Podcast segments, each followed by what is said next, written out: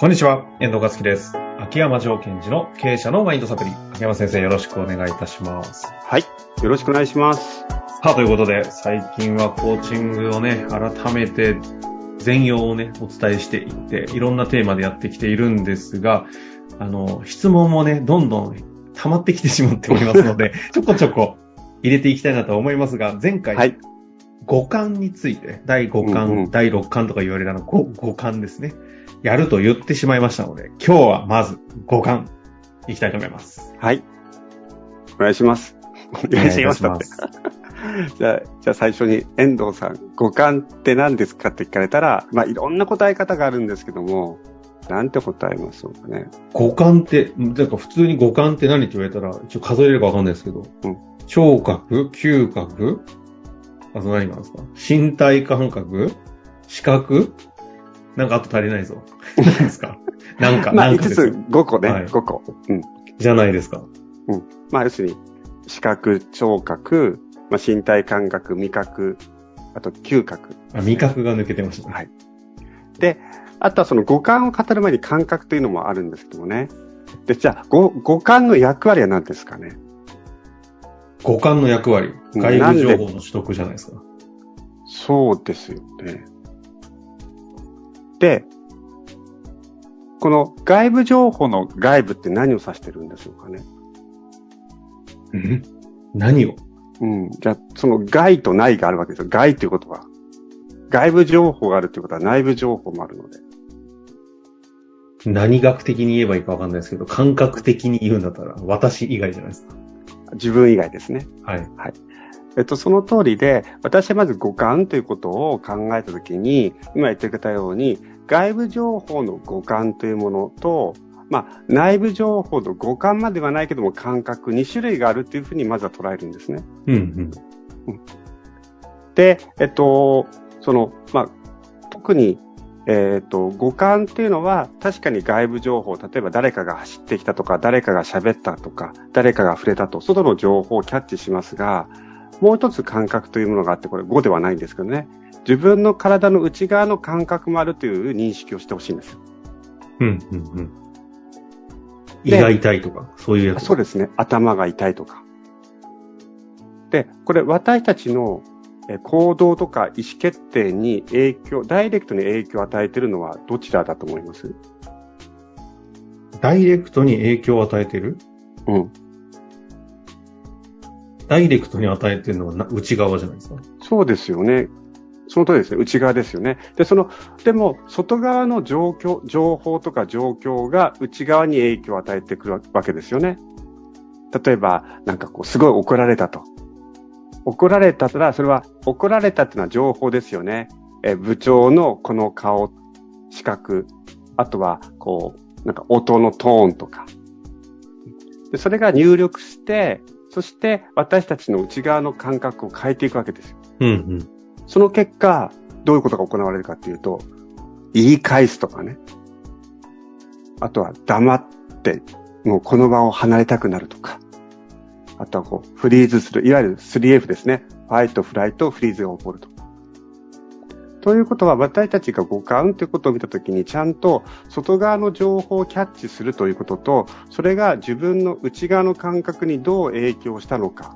その影響したことによって自分がどういうレスポンスをしたのかっていうところまでを一緒に考えていくといいと思うんですね。うん。じゃあ、そこの中で、まず皆さんに、えっと、知っといてほしいのは、まあ、NLP の言い方をするとですね、外側の情報をキャッチするのをアップタイムみたいな言い方をします。アップタイム？うん。ほうほう。目を見開いてて、外側の情報に意識を向けてる。で、もう一個、自分の内側の感覚を感じるのをダウンタイムって言い方をしています。タイムってその時間って意味で。うん。そういう時間だよ。うん。うん。で、これは、えっと、よく言われてるのが、どういう時にダウンタイムを意識してるか、どういう時にアップタイムをより意識してるかというのがあって、はあ、はいはいはい。例えば格闘技をするときにはどっちを意識するかってわかりやすいじゃないですか。アップタイムですか？そうですね。逆にダウンタイムの方に行っちゃうと、その瞬間は相手の情報がないんですよ。切っちゃうことになるので、殴られちゃう。ボクシングとかとね。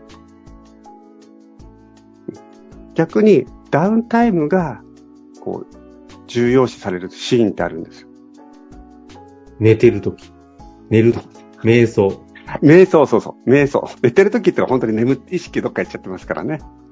はい、寝てる時じゃなくて、瞑想の時はあ、自分の内側の胸はどんな感じかなとか。あとは？あとは、人によるけど、サウナとか結構ダウンタイムじゃないですか。そう、確か私もサウナは本当ダウンタイムですね。うん。あとはですね、振り返りとか。自分が振り返るときっていうのは、あ、こういうことがあったな、ああいうことがあったなっていうのは、えっと、イメージですよ。脳内イメージから、そこから自分がどんな気持ちだったかとか感じますよね。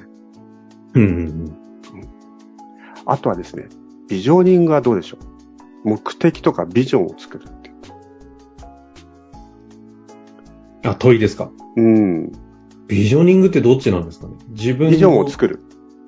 なんか、アップタイムをした上でダウンタイムでビジョン作るんじゃないですか？アップタイムで情報を得た上で、うん、その時に内側の中で絵を作ってません？妄想して。これを内的視覚とも呼んだりするわけです。うんうん。ですから実は私たちの体の中というのは、外側で実際に見えてるものもあれば、目をつぶっても絵を浮かべるじゃないですか。そういうこともしてるんですね。あとは、えー、っと、あの人の声を思い出してとかってなんとなく出てきません？例えば、はい、あれ、ありますよね。うん。あれも聞こえてないのに、うん、内側で声が認識できるじゃないですか。というわけで、内側の声っていうのを聞くこともできたり、見ることもできるので、実はそのビジョニング、ビジョンを作るとか、目的設定するっていうのは、ダウンタイムなんですよね。うんうんうん。自己対話とか、自己内省とか、そういう類の話がダウンタイムっていう感じなんですか、ね、そうです、そうです。で、で、私はこれを二つを一旦分けて、繋がっていくんだけど、分けて、それぞれでを鍛えるようにトレーニングを日々しています。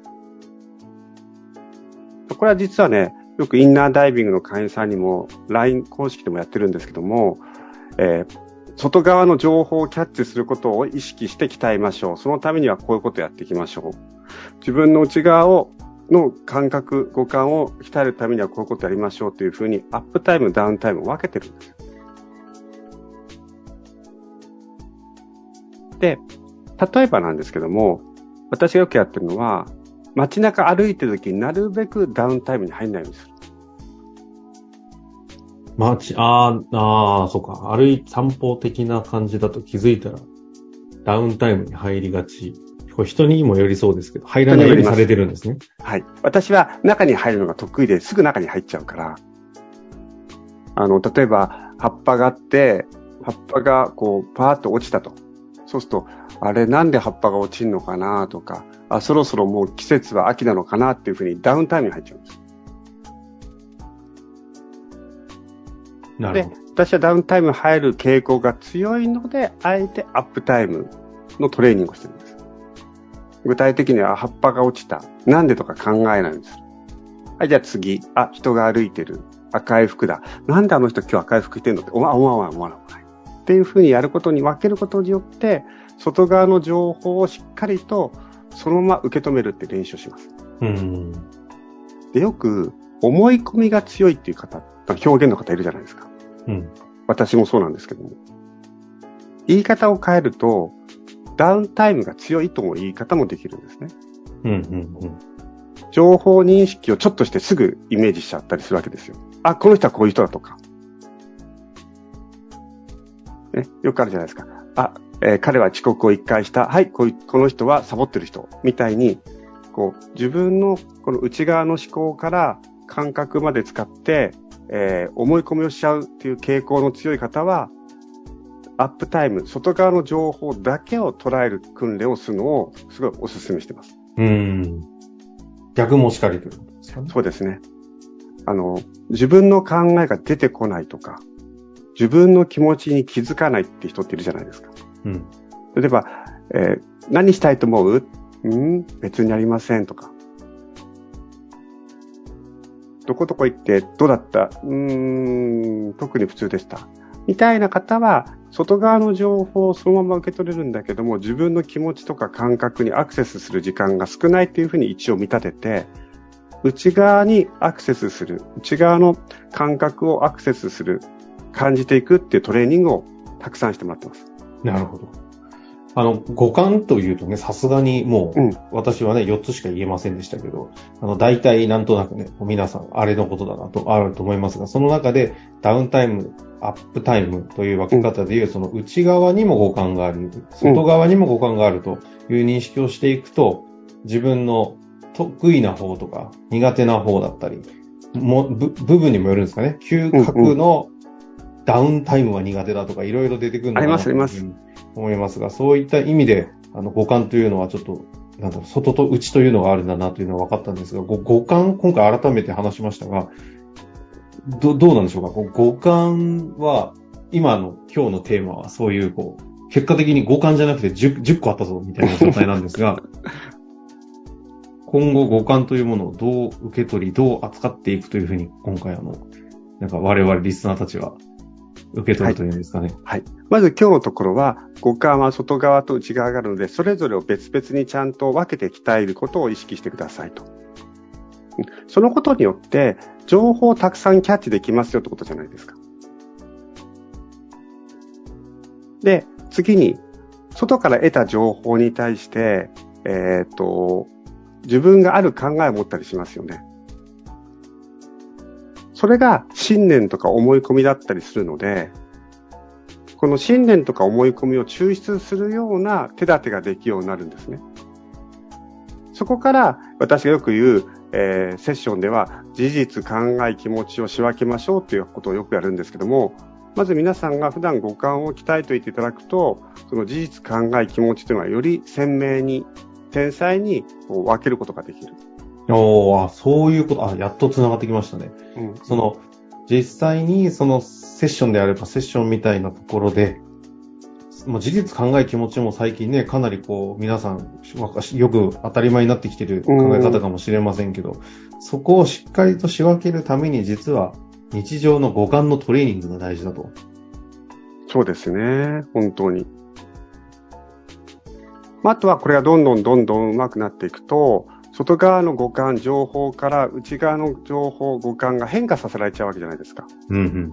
その変化させられないように、えっ、と、自分の軸を作るってこともできるようになるわけですよ。例えばですよ、私は、部下が、私が話をしてる、部下がこっち向かない。はい、この人、部下はもう俺の言うことを聞かない人だっていうふうにこう決めつけちゃうじゃないですか。それは、外の情報から内の情報をとっさに作っちゃってるわけですよ。すぐに。決めてちゃってる。外の情報とうちの情報の間を空けることが重要で、あ、この人は今俺の話を聞きながらそっぽを向いている。あ、俺ダメだとか思わずに、じゃあなんでこの人はそっぽを向いてるんだろうってもう一回アップタイムに入んなくちゃいけないんです。そういうふうにこう自分の意識の使い方、今どっちに自分を意識向けている必要があるのかなとか、どっちに意識が向いちゃってるかなみたいなところにも、こう、うまく使えるようになってきます。なるほどですね。まあ、ということで今回五感をね、テーマにやってきましたが、これ次回はどうしますか？五感。もうちょいいきますか？そうですね。じゃあもうちょっと五感について、もうちょっと解私のマニアックだったかもしれませんが、解剖生理学的にちょっとお話できたらいいなと思います。なるほど。解剖生理学的観点での五感。今回は内側と外側があるという話でしたが、次回もぜひ楽しみにしていただけたらと思います。というわけで終わりましょう。秋山先生、ありがとうございました。はい、ありがとうございました。本日の番組はいかがでしたか？番組では秋山城賢治への質問を受け付けております。ウェブ検索で秋山城と入力し、検索結果に出てくるオフィシャルウェブサイトにアクセス。その中のポッドキャストのバナーから質問フォームにご入力ください。また、オフィシャルウェブサイトでは無料メルマガも配信中です。ぜひ遊びに来てくださいね。